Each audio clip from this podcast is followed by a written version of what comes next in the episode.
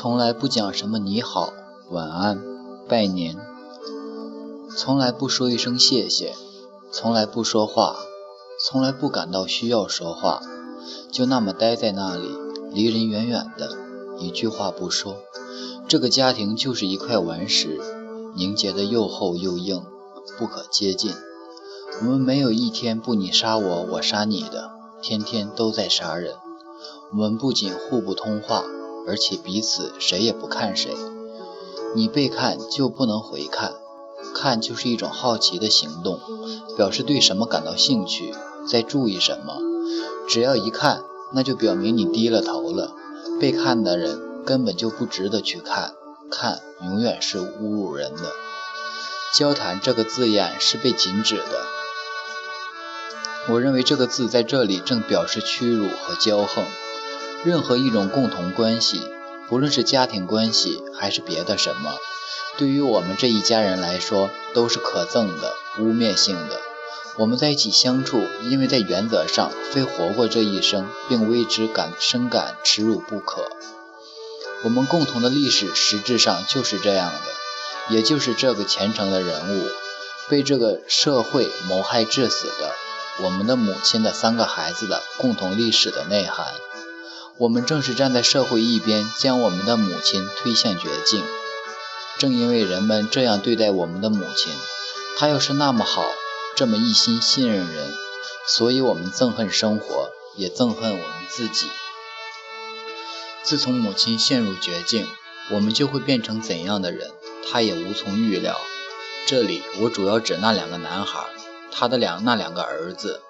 如果他能够预见这一切，对于他的故事竟发展到这般地步，他怎么会闭口不说呢？怎么会听任他的面孔、眼睛、声音在那里谎话连篇？他的爱又将如何？他也可能就死了，自杀吧，把这个无止无法生活的共同关系打散吧，让大的一个和两个小的孩子彻底分开。他没有这样做，他是很不谨慎的，他真没有道理。真不负责任，他是这样，他活下来了。我们三个孩子都爱着他，这不只是爱。正因为这样，他过去、现在都不能保持沉默，躲躲藏藏，说谎骗人。尽管我们三个人没有共同之处，但是我们爱他，这是相同的。说来话长，已经七年了。这是在我们十岁的时候开始的，后来我们十二岁了。十三岁了，十四岁，十五岁，再下去，十六岁，十七岁，前后整整持续了七年。后来到了最后，是不抱希望了，希望只好放弃，围海造堤的打算也只好放弃。在平屋前廊的阴影之下，我们空空张望曲乐山，在阳光照耀下，山脉莽莽苍苍，几乎是暗黑色的。母亲终于平静下来，像是被封闭起来一般。我们作为孩子是无比英勇的，但毫无希望可言。我的小哥哥死于1942年12月，日本占领时期。我在1931年第二次会考通过后离开西贡。十年之中，他只给我们写过一封信。我一直不知道为什么，信写得很得体，誊清过的，没有错字。按书法字体写的，他告诉我他们很好，学业顺利，是一封写的满满的两页长信。我还认得出他小时候写的那种字体。他还告诉我他有一处公寓房子，一辆汽车。他还讲了车子是什么牌子的。他说他又打网球了，他很好，一切都好。他说他抱吻我，因为他爱我，深深的爱我。他没有谈到战争。也没有提到我们的大哥。我经常讲到我这两个哥哥，总是把他们合在一起谈，因为我们的母亲是把他们合在一起讲的。我说我的两个哥哥，他在外面也是这样说的。他说我的两个儿子，他总是以一种伤人的口气讲他两个儿子如何强悍有力。在外面他不讲详情，他不说大儿子比二儿子更加更强有力。他说：“他同他自己的兄弟，北方地区乡下人一样强壮有力。”他对他两个儿子那种强有力很是自豪，就像从前为他自己兄弟强有力感到自豪一样。他说他的大儿子一样看不起软弱的人。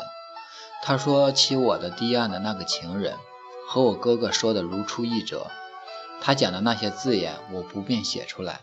他用的字眼有一个特点，类似沙漠上发现的腐尸那种意思。我说我的两个哥哥，因为我就是这么说的。后来我不这么说了，因为小哥哥已经长大，而且成了受难牺牲者。在我们家里，不但从来不庆祝什么节日，没有圣诞树、绣花手帕、鲜花之类，而且也根本没有死去的人。没有坟墓，没有意念，只有母亲有。哥哥始终是一个杀人凶手，小哥哥就死在这个哥哥手下。反正我是走了，我脱身走了。到小哥哥死后，母亲就属于大哥一人所占有了。在那个时期，由于堤岸的事，由于那种景象，由于那个情人，我的母亲突然发了一次疯病。堤岸之事，她本来一无所知。但是我发现他在注意着我，他怀疑发生了什么事情。他对他的女儿，他的这个孩子是十分了解的。但一个时期以来，在这个孩子周围出现了某种异常气氛，不妨说，特别是最近，什么有什么瞒着未说，有某种保留，很引人注意。他说话吞吞吐吐，比惯常讲话口气慢得多。本来他对不论什么事都很好奇，现在变得心不在焉。他的眼神也出现变化，甚至对他的母亲，他母亲的不幸也采取袖手旁观的态度，变成了这样一副样子。不妨说发生在他身上的事，他的母亲也被牵连进去了。在他母亲的生活中，一种恐怖感突然出现，他的女儿遭到极大的危险，将要嫁不出去，不能为社会所容，从社会上被剥夺一切，毁了，完了。将成为孤苦伶仃一个人。我母亲几次发病，病一发作就一头扑到我身上，把我死死抓住，关到房里，拳打、扇耳光，把我的衣服剥光，抚在我身上，又是闻又是嗅，嗅我的内衣，说闻到中国男人的香水气味。进一步还查看内衣上有没有可可疑的污迹。他尖声嚎叫，叫的全城都可以听到，说他的女儿是一个婊子。他要把她赶出去，要看着她死，没有人肯娶她，丧尽良知，比一条母狗还不如。他哭叫着说：“不把我赶出家门，不允不许他把许多地方都搞得污秽恶臭。”他说：“不把他赶走，那又怎么行？”我那个哥哥就站在房间紧闭的房间的墙外。那个哥哥在房门外面应着母亲说：“打得好，打得在理。”他说话的声音低沉、温和、亲切。他对母亲说：“真相一定要查明，不管付出什么代价，他们非把事情弄个水落石出不可。目的是不让我这个小女儿从此毁灭，不让母亲从此走向绝境。”母亲在房间还是狠命的打。小哥哥大声喊叫说：“母亲不要再打了，放开他！”他逃到花园里躲起来，他怕我被杀死。他对这个未可知的人，对我们的哥哥一向都怕。小哥哥的恐惧使我母亲平静下来，她哭着，哭他一生多灾多难，哭他这个女儿丢人现现眼。我也和他一起大哭。我说谎了，我发誓说没有事，我什么也没有做，甚至没有接过吻。我说和一个中国人，你看我怎么能，怎么会和一个中国人干那种事？那么丑。那么孱弱的一个中国人，我知道大哥紧贴在门上，正在侧耳细听。他知道母亲在干什么，他知道他的妹妹全被扒剥光，他知道他在挨打，他希望再打下去，直到把他打死。我母亲当然不知我大哥的诡计，黑心的、可怕的阴谋。我们那时都还小，我的两个哥哥经常无缘无故打架。大哥只有一个，已经成了经典式的借口。他说：“弟弟，你真讨厌，滚出去！”话没有说完，就已经动手打了。他们互相扭打，什么话也不说，只听到他们两个气喘吁吁，口里喊痛，一声声的沉重的拳打脚踢。不论在什么场合、什么时机，我的母亲反正都是这场闹翻天的大戏里面的一个陪衬人物。两个兄弟天性阴直易怒，发起火来如同恶魔，杀人不眨眼。这种性格只有在这一类兄弟姐妹、母亲身上可以看到。这个大哥不仅在家里，而且在任何地方都要逞凶作恶，不能随心所欲，为所欲为就过不去。这个弟弟苦就苦在没有能力参与他哥哥这种可怖的行为，这种计谋。他们打起来，显然双方都一样怕死。母亲说，他们打到最后总是两败俱伤，他们从来就玩玩不到一起，也谈不到一起。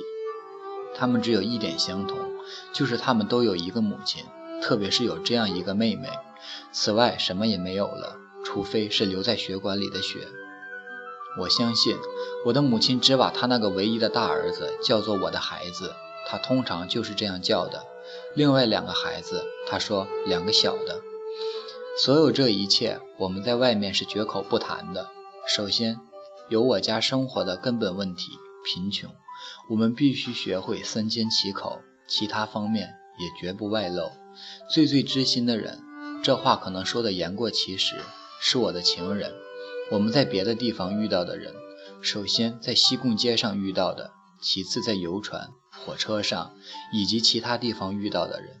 那天，在午后将近的时候，我的母亲突然心血来潮，特别又是在旱季，他把大家把他叫大家把房子里面上上下下彻底冲洗一次。他说：“洗洗干净，消消毒，清凉清凉。”房子原是建筑在高高的土台上的，因为和花园隔开，所以蛇蝎红蚁阻在外面进不来。湄公河洪水泛滥，进不到它。季季风时节，陆地龙卷风引来的雨水也侵犯不到这里。房屋高出平地，可以用大桶大桶的清水冲洗，把它全浸在水里，像花园那样，让它洗一洗也行。椅子全部放在桌上，整幢房子冲得水淋淋的。小客厅里的钢琴的脚也浸在水里，水从台阶上往下流，流满庭院，一直流到厨房。小孩是高兴极了，大家和小孩在一起，溅满一身水，用大块肥皂擦洗地面，大家都打赤脚，母亲也一样。母亲笑着，母亲没有不满的话好说了。整个房屋散发出香气。带有暴风雨过后潮湿土地那种好闻的香味儿，这香味儿闻起来让人觉得神飞异样，特别是和另的另外的气味混合在一起，肥皂的香气、纯洁良善的气息、洗干净的衣物的气息，混上这样的一些气息，更叫人欣喜欲狂。水一直流到小路上去，小孩的家里人来到了，来看的孩子也跑过来了。临近房子里的白人小孩也来了。我母亲对着乱纷纷的场面很开心，很愉快。这位母亲有时非常高兴，非常喜悦的，在什么都忘却的时候，在冲洗房屋这样的时候，可能与母亲所祈求的幸福欢悦最为协调。母亲走进客厅，在钢在钢琴前面坐下来。